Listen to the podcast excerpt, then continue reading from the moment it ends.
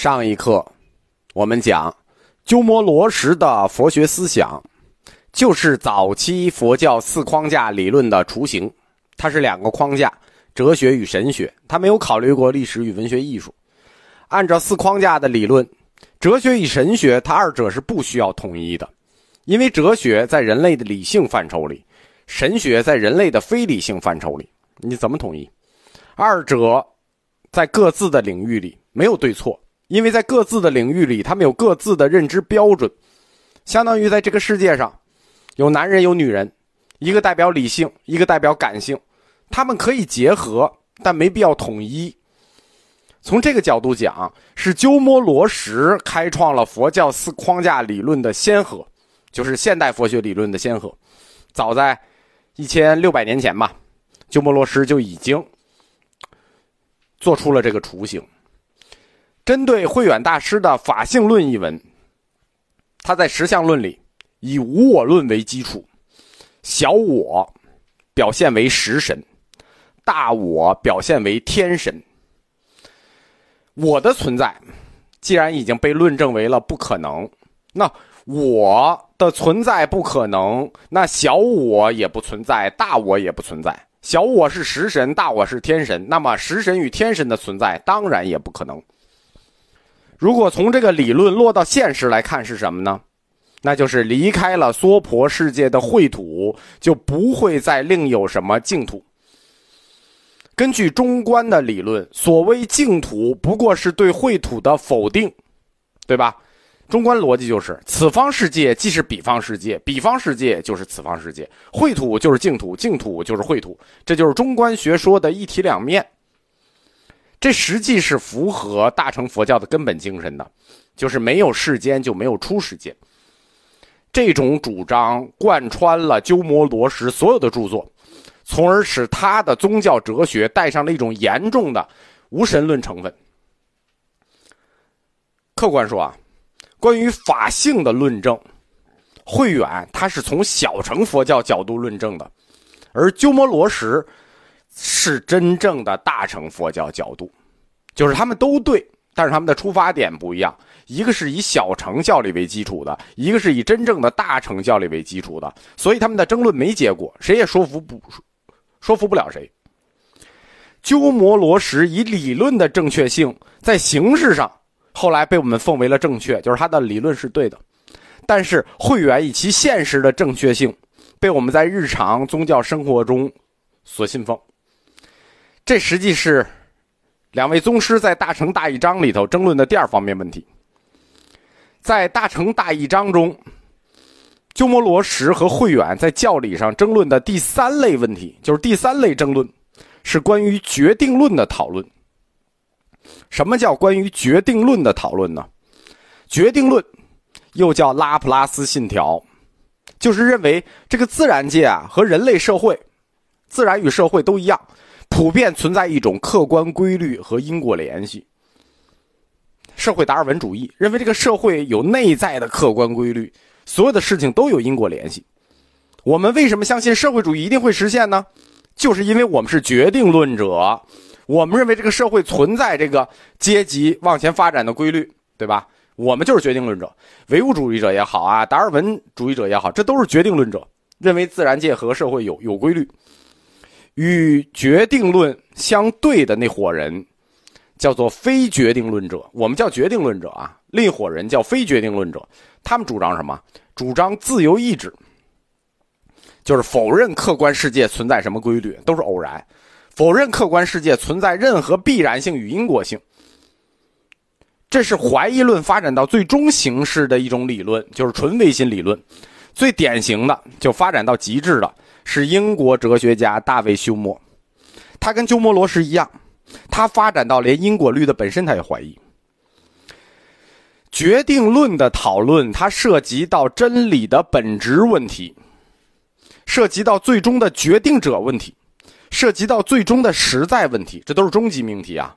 实际上，决定论它涉及的这些问题是讨论不清楚的。你要讨论清楚，你还要哲学干什么？庐山慧远他坚持决定论的说法，我们中国文化在根本上就倾向于决定论，就是所有事情都是有规律的。我们倾向于决定论。慧远一定要探求出一种终极的实在，就是确定不疑的真理。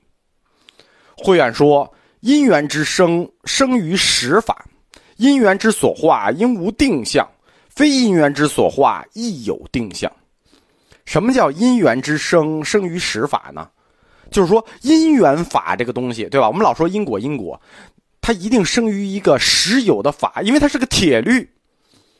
因缘是个铁律，既然有因果这个铁律的话，它一定生于一个实法。你不能连因缘法都不承认吧？所以叫因缘之生，生于实法。